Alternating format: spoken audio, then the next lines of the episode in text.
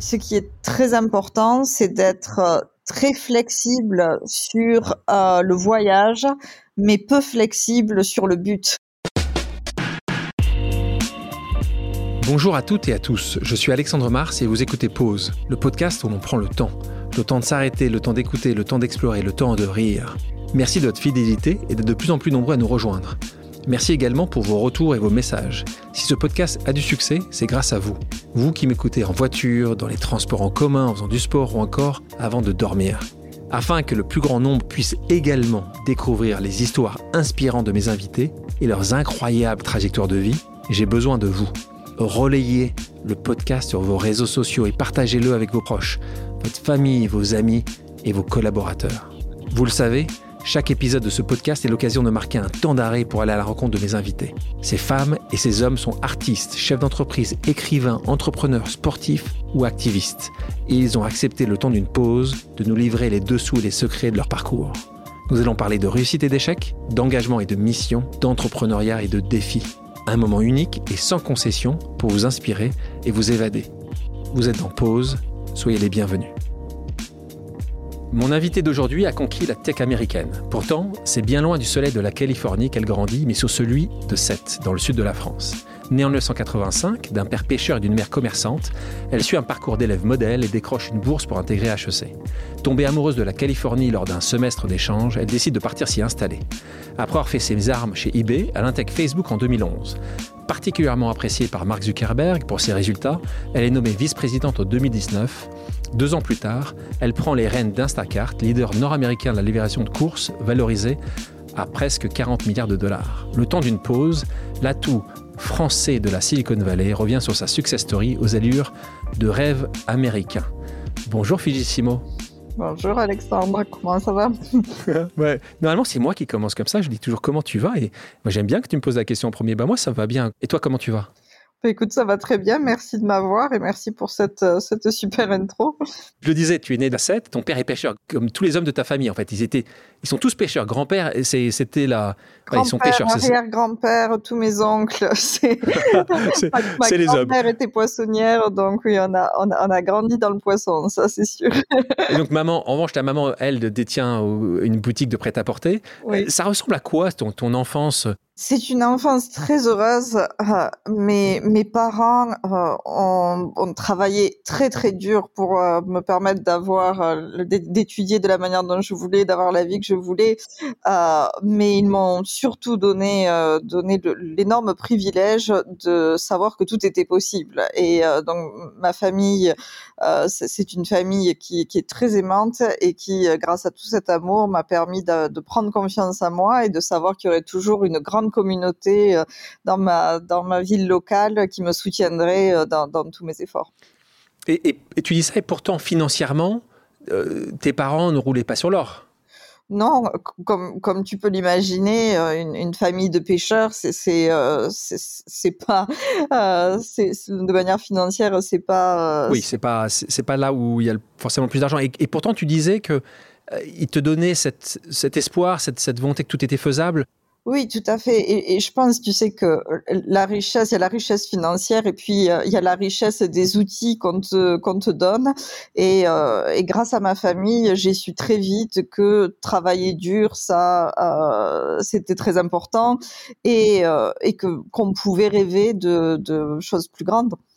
Tu travailles dur parce que tu vois tes parents travailler dur, mais aucun, enfin, assez peu de personnes dans ta famille étaient allées jusqu'au bac, ce qui veut dire que tu t'es construit quand même sans avoir forcément un mentor. Euh, et pourtant, tu as beaucoup travaillé. C'est quoi ce déclencheur? Est-ce qu'il y en a eu un? Je pense qu'il y en a eu beaucoup. Déjà, mes parents savaient qu'ils auraient eu une meilleure vie s'ils avaient étudié, et donc ils m'ont ils m'ont euh, ils m'ont transmis ça. Euh, D'un autre côté, euh, j'étais très scolaire aussi à la base. J'aimais j'aimais énormément apprendre, et euh, j'avais une vision en tête de cette image d'une femme accomplie, d'une femme indépendante, même si je, n'avais pas de rôle modèle, je savais pas comment atteindre cet objectif. J'avais l'image en tête et je me suis dit je vais je vais travailler le, le, plus possible pour y arriver. Tu arrives à avoir le bac à 16 ans, donc très jeune, et là tu entames des classes préparatoires. Alors, la difficulté que tu peux avoir encore plus en région qu'à Paris, c'est que tu ne sais pas forcément. Donc, il y a une sorte de manque d'information de ce qu'est une classe préparatoire, ce que est HEC. Et toi, c'est passé de la même manière, en fait. Donc, toi, tu l'as appris par la télévision, ce qu'était HEC. Raconte-moi, quelle est la personne qui te met sur cette voie-là?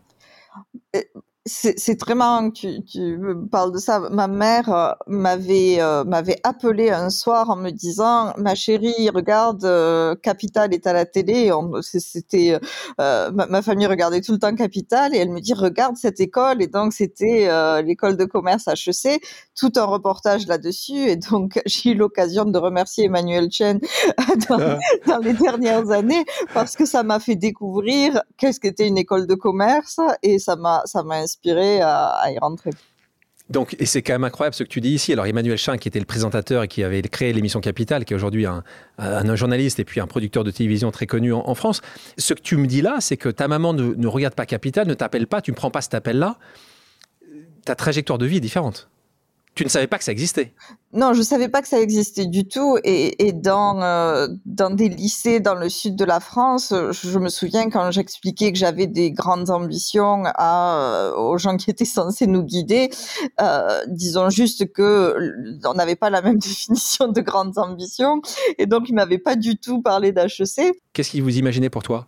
Euh, la plupart du temps, c'était un job de fonctionnaire ou euh, des, des, oui, des jobs, euh, des jobs dans l'éducation. Euh, et, euh, et c'était difficile d'expliquer parce que quand, quand tu ne vis pas dans ce milieu et que tu n'as pas les mots, c'est difficile d'expliquer. Non, en fait, j'aimerais bien être un chef d'entreprise. Et, et donc, donc oui, j'ai vraiment eu de la chance. Et en plus, je dirais, quand j'arrive en prépa, dans, aussi dans le sud de la France, j'ai fait ma prépa pas à Montpellier, euh, j'ai rencontré un professeur euh, absolument incroyable qui euh, m'a prise sous son aile et qui a vu que j'avais du potentiel et qui m'a qui m'a aidé de, plein de manières, surtout en me donnant confiance en moi. et c'est aussi une des personnes sur mon chemin, Monsieur Alain Joyeux, qui, qui m'a qui m'a permis d'atteindre les objectifs que je m'étais fixés. Je crois beaucoup au mentorat. Je pense que c'est ce que tu dis là, c'est que cette personne-là est devenue ton, quasiment ton premier mentor en fait. Tout à fait. Et, et je dirais, c'est, je trouve qu'il y a une, grosse différence entre euh, du mentorship et du, sponsorship. Euh, beaucoup de gens parlent de mentorship et euh, moi, ce que j'appelle mentorship, c'est, tu sais, quand, quand on prend un café avec toi et qu'on te donne des conseils, ce qui est sympa. Mais ce dont on a vraiment besoin, c'est du sponsorship, c'est-à-dire des gens qui mettent leur réputation en ligne pour, pour vraiment t'aider et t'ouvrir des portes. Et j'ai eu la chance d'avoir non seulement des mentors, mais de manière beaucoup plus importante des sponsors.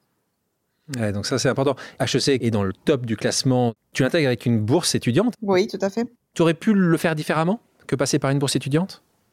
Je pense que ça aurait été extrêmement difficile parce que ce qu'il faut réaliser, c'est que quand on arrive à HEC, on vient déjà de passer par deux ans de prépa euh, et que pour des gens qui viennent d'un milieu assez modeste comme moi, c'est déjà des frais euh, impensables. Considérables, bien sûr. Et tu n'as pas le temps de travailler à côté pour les payer parce que tu travailles tellement pour la prépa. Tout à fait. Et je me souviens, euh, je lisais en moyenne trois livres par semaine en prépa, et, euh, je, me rappelle encore de la, figure de ma mère quand, je lui disais non maman il faut encore acheter plus de livres, et elle m'a jamais fait sentir que c'était difficile euh, pour eux, mais c'était extrêmement difficile, des sacrifices impensables. Et donc quand on est arrivé à HEC, faire encore plus de sacrifices aurait été très difficile, et donc la bourse a aidé énormément. Et tu penses que tu, tu penses que le système de bourse est bien fait aujourd'hui? Tu as réfléchi un petit peu à ça? Oui, je, pense que c'est déjà euh, en, France, c'est déjà beaucoup mieux qu'aux États-Unis euh, parce que parce que les frais sont sont déjà plus raisonnables, eh exactement, et, et, euh, et, le système de bourse est, est plus démocratisé. Je pense qu'il y a il y a moyen de de demander aux, anciens élèves de euh, sponsoriser des, bourses de manière encore plus euh, euh, encore plus poussée parce que parce que ça permet vraiment à une, catégorie complètement différente d'élèves de, de, venir et de, de partager. Comment tu as vécu ces années HEC, toi? Moi, pour connaître un certain nombre de personnes qui ont fait des écoles et des prépas, parfois ils trouvent que c'est dans, les, dans leur année de prépa qu'ils ont qu'ils ont eu leurs meilleures années, c'est là où ils ont le plus appris, et peut-être un peu différemment après. Comment toi tu l'as vécu? Tu étais, très assidu pendant tes années euh, en école tu, Qu'est-ce que tu faisais? Tu faisais la, le, le, au campus d'HUC, c'est le jeudi soir. Est-ce que comment tu as vécu ça Toi, tu étais à la JE, tu étais au, étais au BDO. Comment tu t'es intégré dans cette école? Tu peux imaginer euh, ce que c'est que d'arriver en tant que fille petite fille de pêcheur à HEC qui est euh, qui est un groupe de gens un peu un peu euh, différent euh, et donc j'ai j'ai eu initialement un petit peu du mal à, m'adapter à ce groupe. Je, me souviens pendant un lunch tout le monde demandait quelle est la profession de ton père. Et quand j'avais dit pêcheur il m'avait dit non non mais le job qu'il fait dans la semaine pas son hobby. Et j'avais dit non, non, c'était vraiment le job. et donc, euh, donc ça te donne une idée. Mais euh, en revanche. Justement, qu'est-ce que ça t'a appris? Ça t'a appris la résilience, ça? Tu, tu fais un groupe d'amis un peu différent. Comment tu arrives à, à, dépasser ça? Oui, je me suis fait un groupe d'amis un peu différent qui venaient de, de backgrounds similaires. Euh, et en même temps, ça m'a donné quelque chose à prouver, tu sais. Et je pense que les gens qui ont quelque chose à prouver euh, réussissent, réussissent encore mieux parce que euh, parce que ça m'a permis de, de, justement avoir la niaque comme on dit dans le sud. Et tu penses, et intéressant ce que tu dis. Moi, je suis tellement d'accord avec toi. Je pense que quand tu as des traumas, quand, quand tu as des failles, euh, ça, te pousse encore plus. Donc, toi, tu, sens que c'est ta première grande faille ou tu t'en avais déjà eu avant, le fait que justement financièrement c'était compliqué quand tu étais plus jeune. Ça t'a donné encore plus envie de, tout casser, de, surmonter des, des challenges importants? Oui, tout à, tout à, fait, parce que si tu veux, quand tu grandis dans, dans mon contexte, tu réalises pas en fait que, que tu réalises pas tes challenges jusqu'à ce que tu réalises euh, que d'autres personnes les ont pas eu. Et, euh, et donc HEC, c'était ma première confrontation avec la réalité que mon parcours avait déjà été beaucoup plus difficile que le parcours de, de gens qui étaient arrivés là. Euh, mais ça m'a, en effet, comme tu dis, donné une énorme envie. Je me souviens, euh, tout le monde parlait de comment décrocher un stage et essayer de, de, de trouver un stage grâce à papa. Et, et, moi, bon, je savais, je savais que ça allait être un peu difficile. Un peu plus compliqué. Ouais. Et donc, euh, donc ça m'a permis de, de me battre pour décrocher mon premier stage chez eBay. Et c'était, ça m'a, ça m'a donné cette trajectoire, en fait. Tu aurais eu une enfance différente, tu aurais eu plus d'argent sur ton compte en banque. Tu es persuadé aujourd'hui que c'est pas la trajectoire de Victor eu c'est toujours dur à savoir parce que tu sais j'ai l'impression que j'aurais eu la niaque dans tous les cas parce que je suis faite comme ça mais je pense que, que ma niaque quand même vient beaucoup beaucoup de mes circonstances. Et, et j'essaye de reproduire la même chose avec ma fille. Tu sais ma fille grandit dans un environnement tellement différent de celui dans lequel j'ai grandi et ça me fait peur parce que je me dis toujours est-ce qu'elle va avoir cette résilience est-ce qu'elle va avoir cette motivation euh, interne? Et, euh, et c'est dur à tu connais la réponse. Tu connais la réponse. La réponse est non. C'est, faut et c'est ça qui est compliqué, c'est que on grandit avec des traumas. Ces failles-là nous font nous dépasser. C'est vrai qu'on a des enfants, on fait tout pour qu'ils aient pas trop de failles, pas trop de traumas. et pourtant, c'est souvent dans les gens qui ont certaines failles qui qui réussissent différemment. Je te propose maintenant, Fidji, de faire une pause amicale. Le principe est simple. J'ai demandé à quelqu'un qui te connaît de te poser une question surprise. On écoute. Bonjour Fidji. Alors qu'on est euh, quasiment à parité entre hommes et femmes à HEC, ces dernières se voient beaucoup moins dans la peau d'une CEO. Alors, quand est-ce que tu t'es dit que cela correspondait à ce que tu voulais? Qu'est-ce qui a été euh, clé dans ta capacité à rendre ça possible? Et si tu étais à ma place en tant que DG d'HEC, ton école, que ferais-tu pour que les jeunes filles se projettent plus largement aux plus hautes responsabilités? Message d'Éric Perrache. Jeune directeur général d'HEC, qui apporte beaucoup d'innovations, beaucoup de choses euh, à l'école que tu as, que tu as faite, euh, que j'ai faite d'ailleurs également. Euh, qu'est-ce qui a été clé dans ta capacité à rendre ta position de CEO possible? Première question. Deuxième question très intéressante, si tu étais à sa place en tant que directeur général d'HEC, que ferais-tu pour que les jeunes filles se projettent plus largement au poste à haute responsabilité? Sur la première question, je dirais que c'est c'est énormément de, de euh, curiosité et de learning tout au long de ma carrière qui m'ont permis en fait de euh, prendre des risques, de d'accepter des postes qui n'étaient pas des postes évidents. Par exemple, euh, créer la plateforme de publicité pour Facebook euh, juste après l'entrée en bourse de Facebook où personne pensait qu'on pouvait monétiser le mobile. Tu vois, si, si, tu regardes avec du recul, tu te dis ah ben oui, évidemment que c'était un job de rêve, mais mais à l'époque c'était pas un job. Il fallait le créer, bien sûr, il fallait le créer. Et donc euh, et donc prendre ces risques et euh, montrer de quoi j'étais capable à, chaque étape, ça m'a permis de développer mon leadership, ça m'a permis d'apprendre beaucoup de euh, d'outils à travers différentes fonctions qui sont très importantes quand tu arrives à un poste de PDG et, euh, d'obtenir ce poste. Sur la deuxième question d'Éloïc, je pense qu'on on ne peut pas euh, être ce qu'on ne voit pas. Et donc, euh, pour les jeunes femmes, euh, je pense que la chose la plus importante, c'est de leur montrer des femmes, des femmes PDG euh, qui sont de, de tout acabit. Et je dis ça parce que je pense que c'est très important. Euh, tu sais, quand j'ai euh, quand j'ai fait la plupart de ma carrière, les femmes PDG qu'on me montrait, c'était pas euh, nécessairement des femmes PDG qui étaient comme moi. Euh, beaucoup de femmes PDG malheureusement euh, essayaient de se comporter davantage comme des hommes et c'était pas mon style et donc j'avais encore plus de mal à trouver des, des femmes PDG qui euh, allaient avoir un style un style assez, qui, qui, qui était proche du tien. Exactement personne n'a la réponse à quel est le contenu vraiment que les utilisateurs doivent voir entre liberté d'expression et protection? Le fait que nous n'avons pas les réponses à ces questions font que Facebook devient bouc émissaire alors que fondamentalement euh, le, problème est bien plus grand que Facebook et a commencé avec l'Internet en général. Facebook a juste, euh, a juste accéléré des problématiques qui allaient arriver dans tous les cas.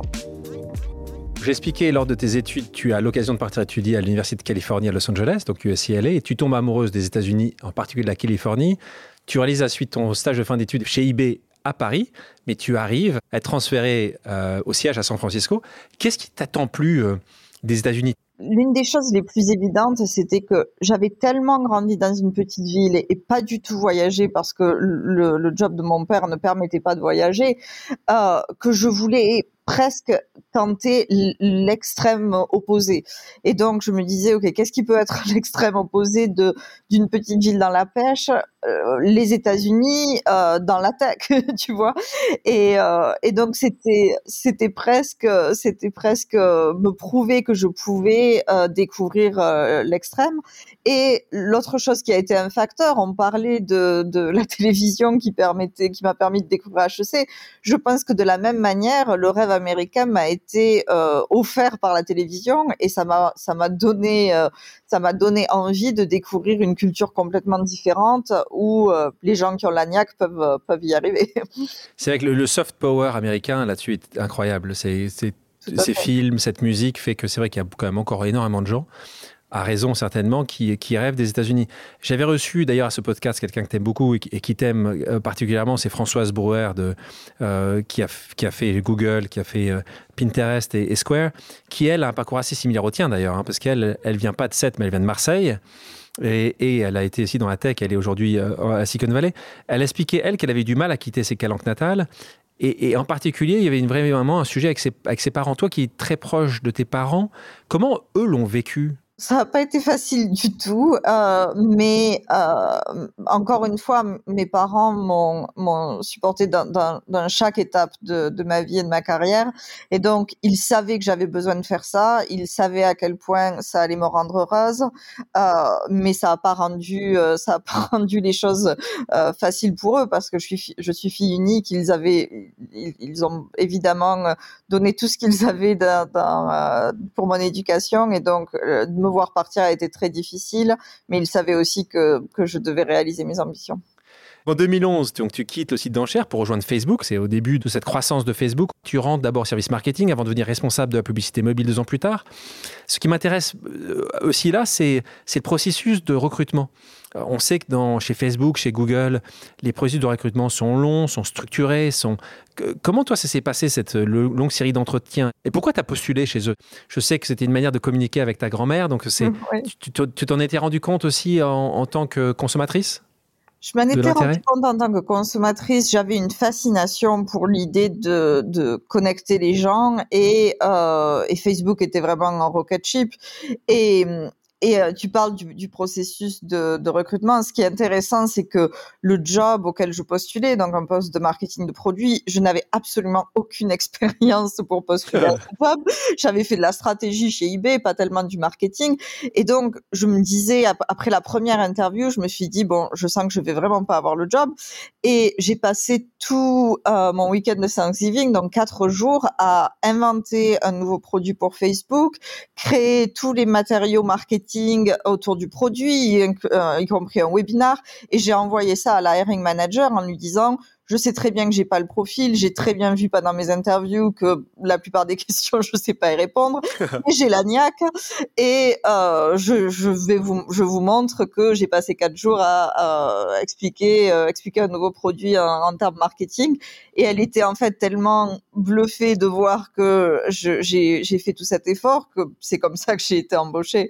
Et, euh, et, je dis toujours, tu sais, c'est quand, quand, tu quand tu sens que tu n'as pas toutes les chances de ton côté, mets toutes de ton côté. Vas-y à fond, t'as plus rien à perdre quoi. Sujet important parce que beaucoup de Français et de Françaises se sentent intimidés par leur anglais. Toi, comment tu l'as appréhendé quand tu arrives là-bas? Avec un niveau d'anglais euh, sortant d'école euh, classique Ça t'a posé un problème? C'est marrant parce que euh, j'avais fait un complexe là-dessus et comme d'habitude, j'essaie de me battre et d'enlever les, les problèmes. Et donc j'étais partie à Stanford pour prendre des cours de accent reduction, réduction d'accent.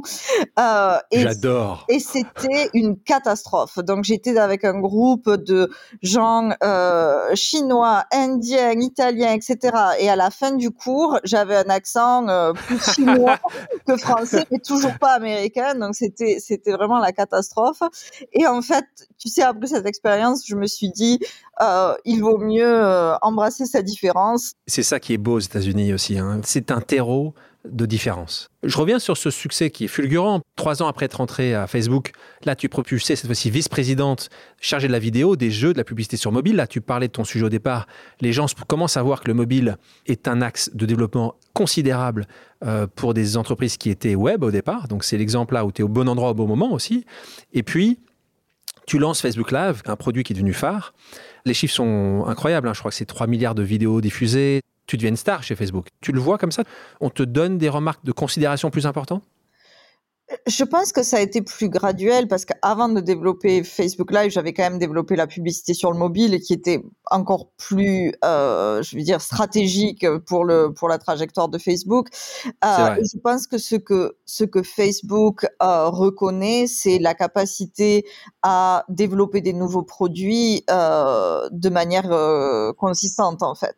Euh, je pense que je fais des gros anglicismes, donc je suis désolée, mais euh, mais euh, c'est vraiment c'est vraiment montrer que je suis arrivée à faire à, à, développer la pub mobile et ensuite la, la, vidéo live et ensuite la vidéo de manière plus générale.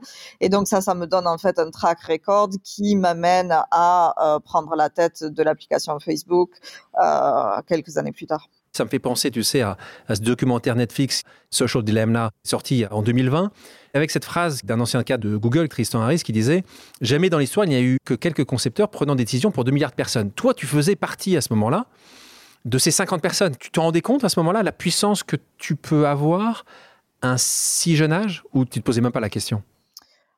Non, je me posais la question tous les jours. C'est une responsabilité énorme et euh, je poussais mes équipes à chaque fois articuler les changements qu'on faisait en, en termes euh, qui, qui, nous permettaient de comprendre l'impact. Donc, par exemple, tu vois, si tu fais un changement dans le fil d'actualité de Facebook, euh, tu peux dire, ok, je vais changer euh, ce changement, euh, change le temps que les gens passent sur Facebook par la moitié d'un pour cent. Et donc c'est facile de, de, de, dire ça.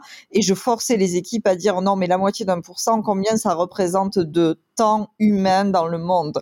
Euh, combien de vies humaines ça représente? La moitié de, de pourcent de, de, du newsfeed.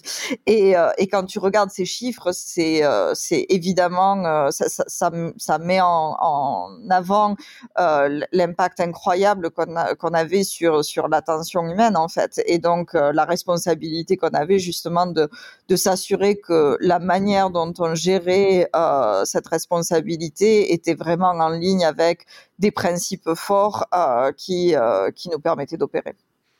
Là, tu es en 2019 nommé vice-présidente de Facebook. Tu n'as que 34 ans. Sous ta responsabilité, 700 personnes, ingénieurs, managers. On rappelle que Facebook, à ce moment-là, a 2 milliards d'utilisateurs, franchit des sommes importantes de revenus, parce qu'on parle de 50 milliards euh, annuels à ce moment-là, hein, quand tu prends. Comment tu réagis à cette domination-là? Je l'ai jamais trouvé normal. Je l'ai jamais. Euh, je l'ai jamais. Euh... C'est le syndrome de l'imposteur? Complètement. Et, et je pense que quelque part, le syndrome de l'imposteur n'est pas une mauvaise chose quand on est dans des postes comme ça, parce que euh, il faut justement réaliser la chance qu'on a euh, pour euh, pour faire le job de la bonne manière. Et, et pour moi, ce que je dis toujours, c'est que le, le, symptôme d'imposteur, je le tourne en gratitude en fait. Et, et donc chaque jour que que je passais dans ce poste, je me rappelais le premier jour où j'étais rentrée chez Facebook, où j'avais vu le gros signe Facebook dans le le campus et je m'étais dit mon Dieu j'ai une chance incroyable. Euh, quand j'arrive dans, ce poste, euh, tous les matins je, me répète que j'ai une chance incroyable et que du coup euh, il faut que je fasse tout ce que je peux pour être à la hauteur parce que c'est une responsabilité vraiment énorme.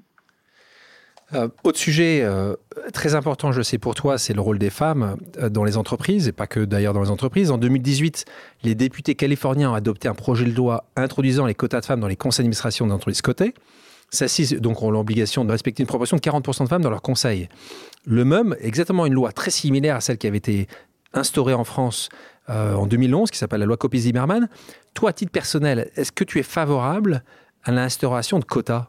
Je pense que malheureusement, sans ces quotas, il aurait été très difficile de, de faire bouger les choses plus rapidement. Et donc, je pense que les quotas ont aidé.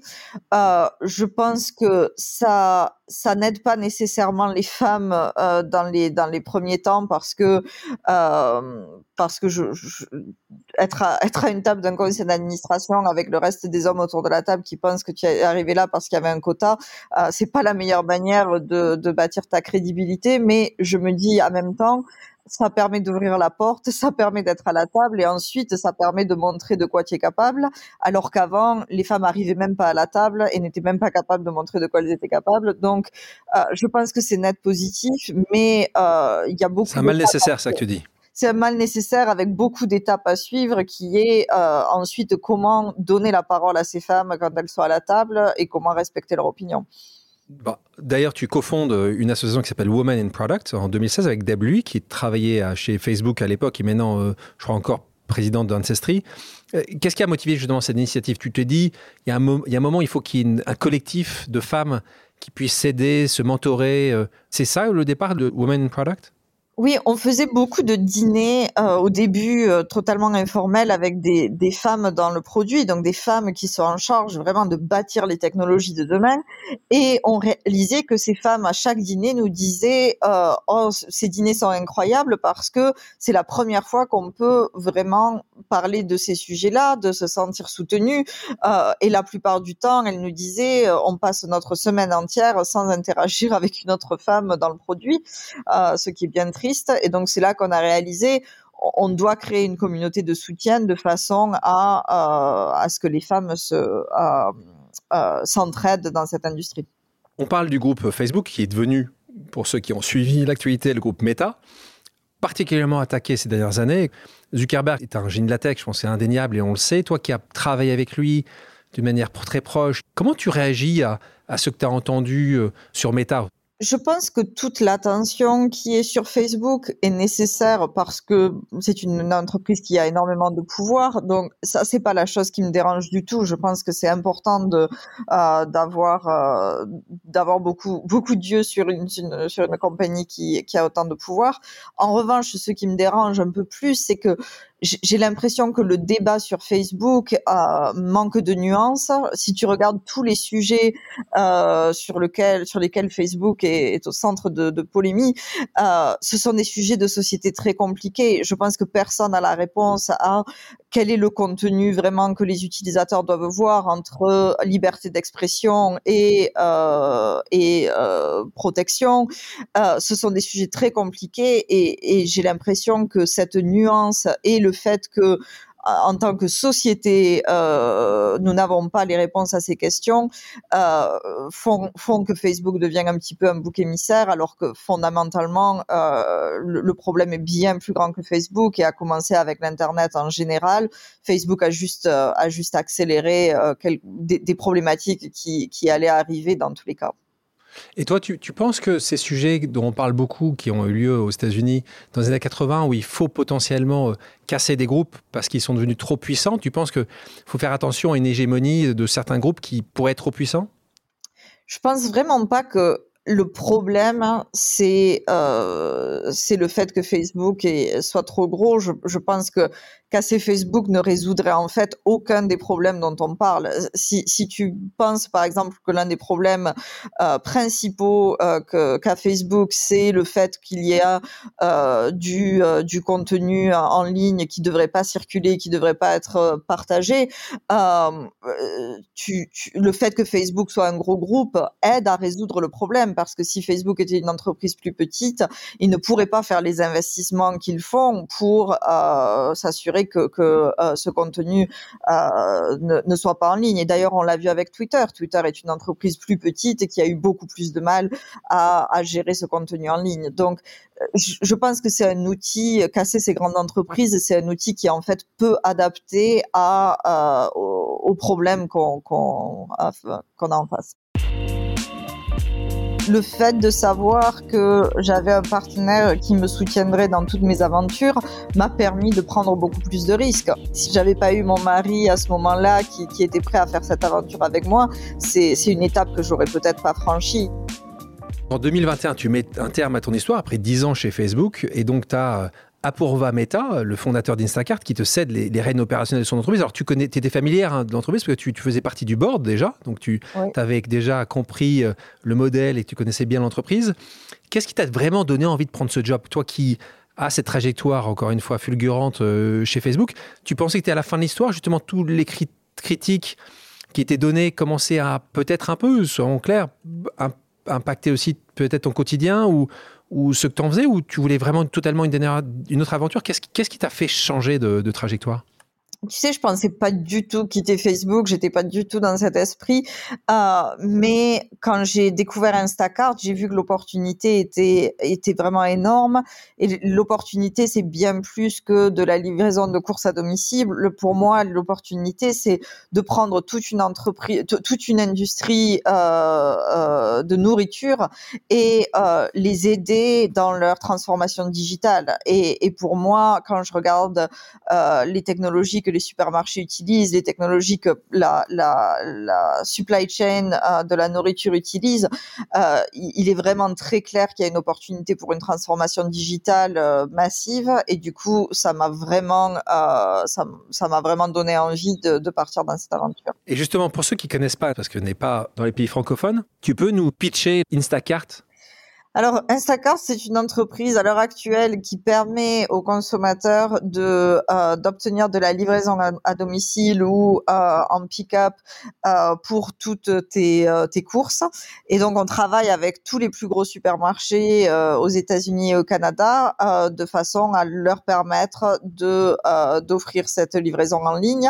Et donc, ça, c'est ce pour lequel je dirais Instacart est, est très connu.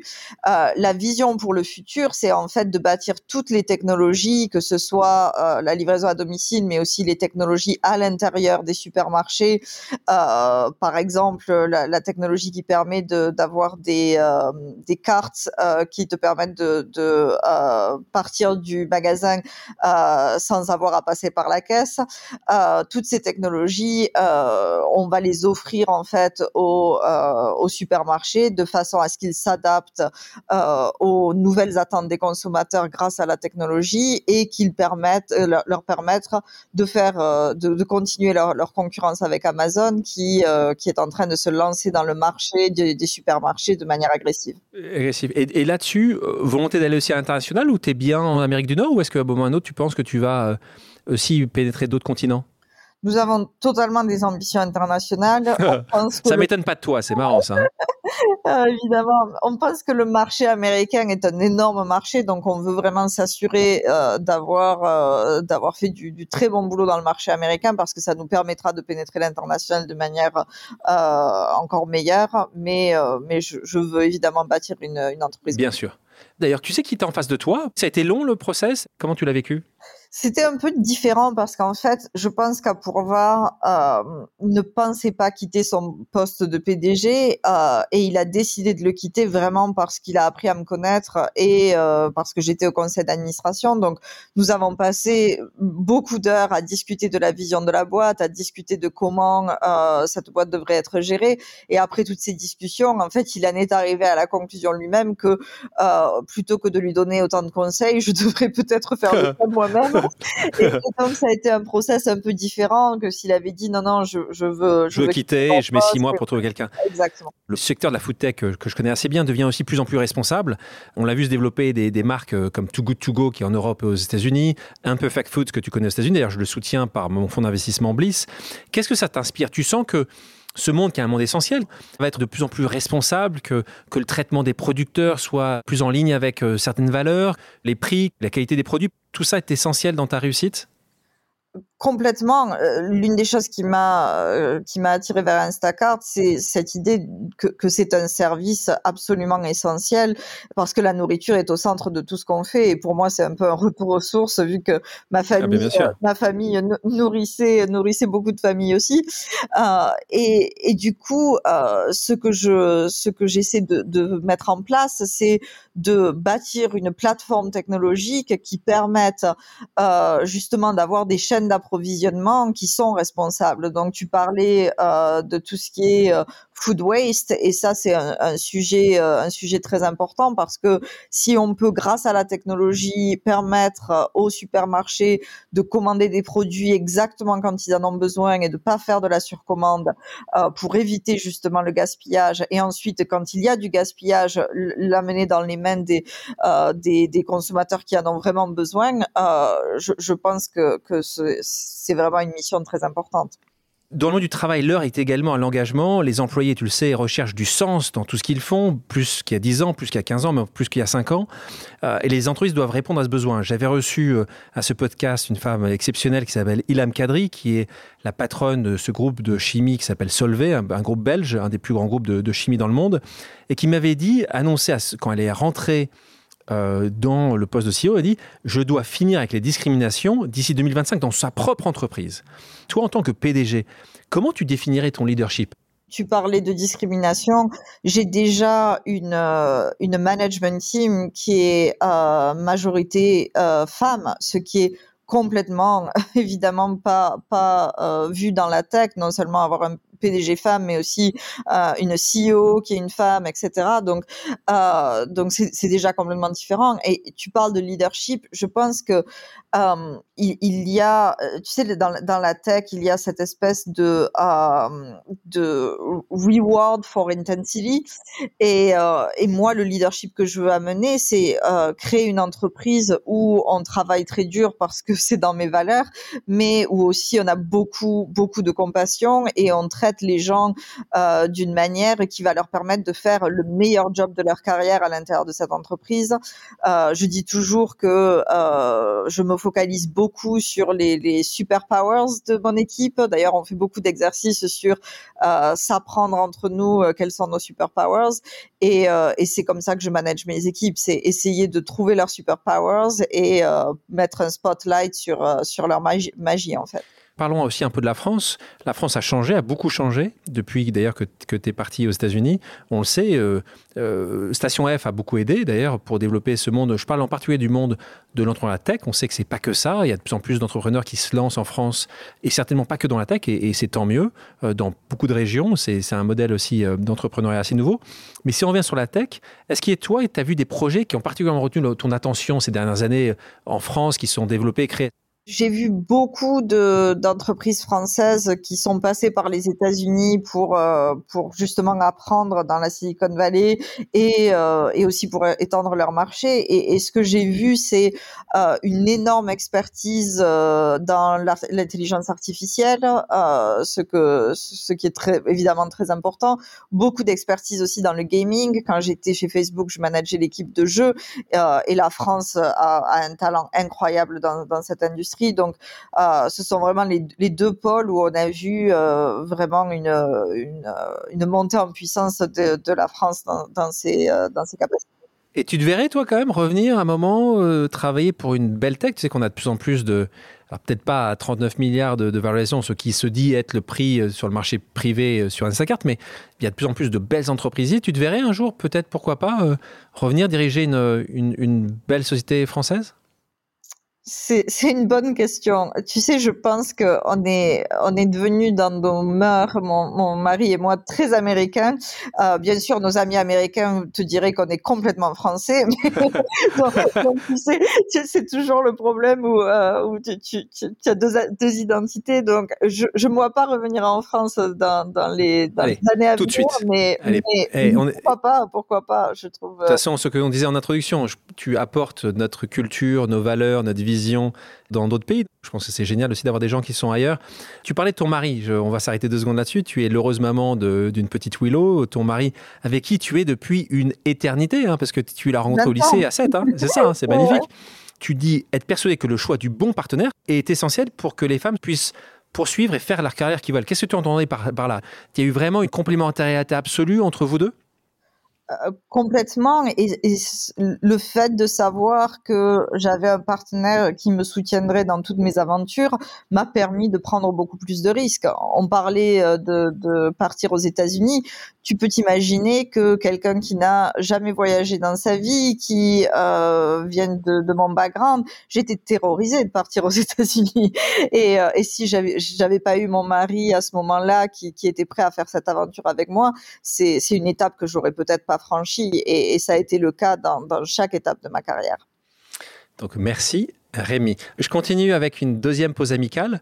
J'ai demandé à une autre personne qui t'apprécie beaucoup de te poser une question. On écoute. Bonjour Alexandre, bonjour Fidji, c'est Hubert Joly.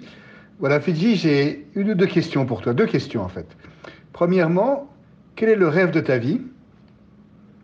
Et deuxièmement, comment souhaiterais-tu qu'on se souvienne de toi?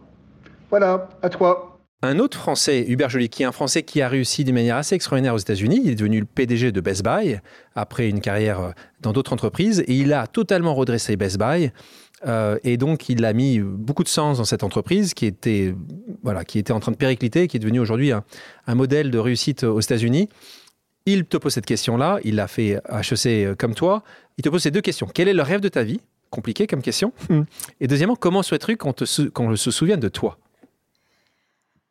Ah, j'adore Hubert et évidemment, euh, il pose toujours des questions, euh, des questions compliquées. Hein euh, je, je, vais commencer par la deuxième parce que la première, euh, la première me fait, me fait me gratter la tête un peu. donc pour la pour la deuxième, celle-là c'est facile. J'aimerais qu'on se souvienne de moi comme la personne qui chaque fois que tu l'as rencontré a vu la magie que que tu as porté et euh, à amplifier ta magie. Et c'est quelque chose de très important pour moi parce que euh, je pense que même quand tu regardes ma carrière, je vois les entreprises dans lesquelles je travaille comme une manière en fait de d'avoir euh, de, de, créer des relations avec des gens et de les aider à découvrir leur magie et à amplifier leur magie. Et, euh, et si c'était ça qu'on disait dans mon monologie, je serais assez contente. donc, et, donc on s'attelle à ça. Et, et le rêve? Tu arrives à répondre à celui-là? Tu sais, c'est dur. Je, pense que c'est c'est en fait assez similaire. C'est euh, c'est faire en sorte que j'ai que j'ai créé en fait à travers ma carrière, mes relations personnelles, etc. Toute toute une communauté de gens qui vont aller faire des choses exceptionnelles. Donc, c'est être un accélérateur pour, le, pour, pour les autres, je pense. Donc, ton parcours fait rêver des milliers de personnes. Tu viens du sud de la France, tu n'as pas bénéficié d'un réseau puissant, tu t'es faite toute seule. Qu'est-ce que tu aurais envie de dire à ceux qui pensent qu'une telle trajectoire est impossible euh, afin de les encourager à, à croire en eux? S'il y avait une chose que tu voudrais leur dire je pense que ce qui est, ce qui est très important, c'est d'être euh, très flexible sur euh, le voyage, mais peu flexible sur le but. et donc, euh, si, si on se met un but en tête, euh, il est très important d'être flexible sur la manière de l'atteindre et de se focaliser sur chaque branche en face de soi et d'écarter la prochaine branche l'une après l'autre euh, sur, sur, son parcours, mais, mais être assez têtu sur, sur l'ambition qu'on a. Avant quelques questions d'ordre personnel, on va faire une pause musicale. Fiji, quelle est ta chanson culte Alive de Empire of the Sun. Merci, on va en écouter un extrait.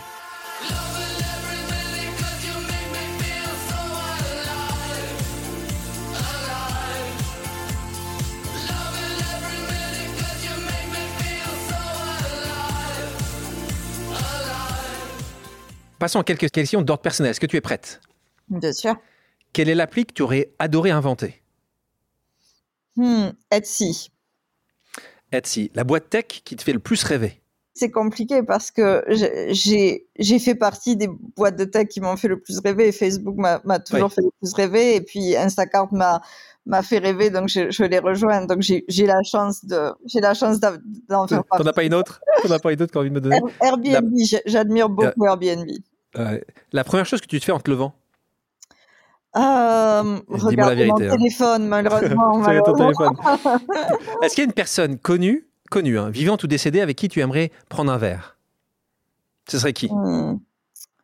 Tim Burton, j'adore sa créativité. Ah oui. Euh, toi, qui toi qui lis beaucoup, ton livre de chevet, le livre que tu aimes le plus? Euh, en fiction, uh, The Night Circus de Erin Morgensen. En non-fiction, The Outsiders, qui est un livre qui suit uh, huit PDG qui ont fait les choses de manière complètement différente des autres. Et donc, tu comprends pourquoi ça m'intéresse. Ah, Est-ce qu'il y a une autre période de l'histoire où tu aurais aimé vivre? Ah, complètement, l'époque victorienne. Ah, J'adore cette époque. Quelle est ta destination idéale pour faire une pause? euh, Italie, Lac de Com. Lac de Com, ah. Et euh, ton poisson préféré? Pour un repas? La sole. Euh, passons à un petit jeu d'association d'idées. Le principe est simple, je te dis un mot et tu me dis la première chose à laquelle il te fait penser. Si je te dis Facebook. Mark Zuckerberg. si je te dis Mark Zuckerberg. visionnaire. Si je te dis Silicon Valley. rêve. Si je te dis Sheryl Sandberg. Euh, féminisme. Si je dis métaverse. Euh, vie réelle. si je te dis crypto-monnaie. Futur. Si je te dis 7. Euh, amour. si je te dis Apurva Meta. fondateur. Respect pour les fondateurs. Si je te dis idole de jeunesse. Si je te dis les Spice Girls, tu vas te moquer de moi. Hein. J'adore. Non, non, j'adore. J'adore. J'ai rencontré Jerry il y a deux ans et, euh, et je vais te dire, c'était le, highlight le meilleur moment, le meilleur moment de, ma, mon année, de très loin. si, euh, si je te dis fierté. Ah, hum. mon grand-père, c'est lui qui m'a appris la fierté. Et si je dis futur euh, optimisme. Waouh euh, Dans les temps présents, c'est. Euh, Il faut toujours avoir de l'optimisme, sinon on arrive, on, on, peut, on peut rien résoudre sans optimisme. si les auditrices et les auditeurs ont des questions, peuvent-ils te contacter sur tes réseaux sociaux? J'essaie de regarder LinkedIn, j'essaie de regarder Twitter. Génial. Merci Fidji d'avoir accepté mon invitation. Merci à toi Alexandre, c'était avec plaisir. Merci à toutes et à tous d'avoir pris le temps de faire une pause avec nous. J'espère que l'émission vous a plu, inspiré ou fait réfléchir. Si c'est le cas, je compte sur vous pour le partager avec vos proches, laisser un commentaire et mettre la note de 5 étoiles sur les plateformes d'écoute.